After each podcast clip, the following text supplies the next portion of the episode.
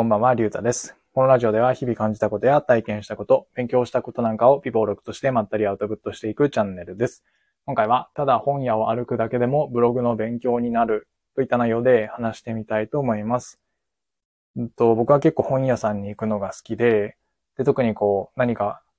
買う本っていうのを決めずに、なんとなくこうフラッと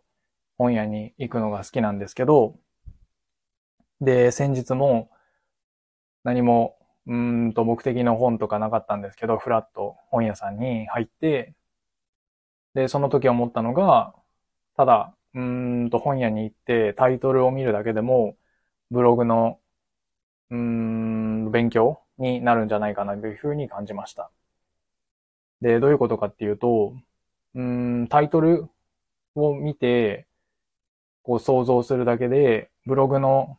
うーんと、なんて言うんですかね、ジャンル選びというか、そのターゲットとしている人たちの切り口っていうのが、うーん、勉強に学べるんじゃないかなというふうに思いました。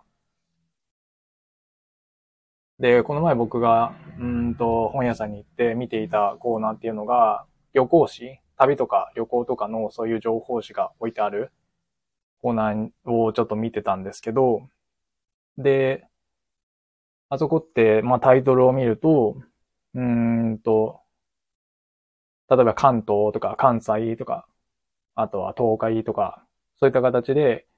うーんと結構大きなエリアで情報がまとめられている、うーん、ものがあったりとか、まあもうちょっと絞り込まれて、東京とか、うん、神奈川とかもあると思うんですけど、まあでもそれでも結構、ジャンルというか、切り口としては広いと思うんですよね。ただ一方で、うんと他のタイトルを見てみると、こう、女子一人旅の情報誌みたいなのがあったりとか、あとは、えっ、と、神社仏閣を巡る旅とか、あとは廃線、えっ、と、電車が昔使われていた線路の、うん、旅みたいなのも確かあったと思うんですけど、そういった形で、うんと、どんどん、うん、ジャンルがニッチになっていく。まあそういった本も置いてあったりとかして、で、そのタイトルを見るだけで、どういった人が、うん、その本のターゲットになっているのかっていうのが想像できるかなと思いました。で、これっていうのがブログに置き換えれば、そのさっき言った関東とか東京とか比較的大きなものっていうのが、まあブログで言うと、うん、まあブログというか、うん、そのメディアっていうと、その公式の、うんと大手企業とかがやってるメディアが、まあそういうのに該当して、で、さっきの、うんと、女子一人旅みたいな、もうちょっと絞り込まれたやつが、その個人ブログみたいな形で、うーんと考えれば、なんかこうブログにも活かせるところがあるんじゃないかなというふうに思いました。うん。やっぱりこう大きな切り口っていうのはもう大手の企業とかが参入していて、なかなかこう、うん、SEO であれば上位を取るっていうのは難しいと思うんですけど、まあさっきのその配線をめぐる旅みたいな形で行けば、うんと、まだまだ、こう、個人ブログでももしかしたら参入できる、うん、切り口っていうのが見つかるんじゃないかなというふうに思いました。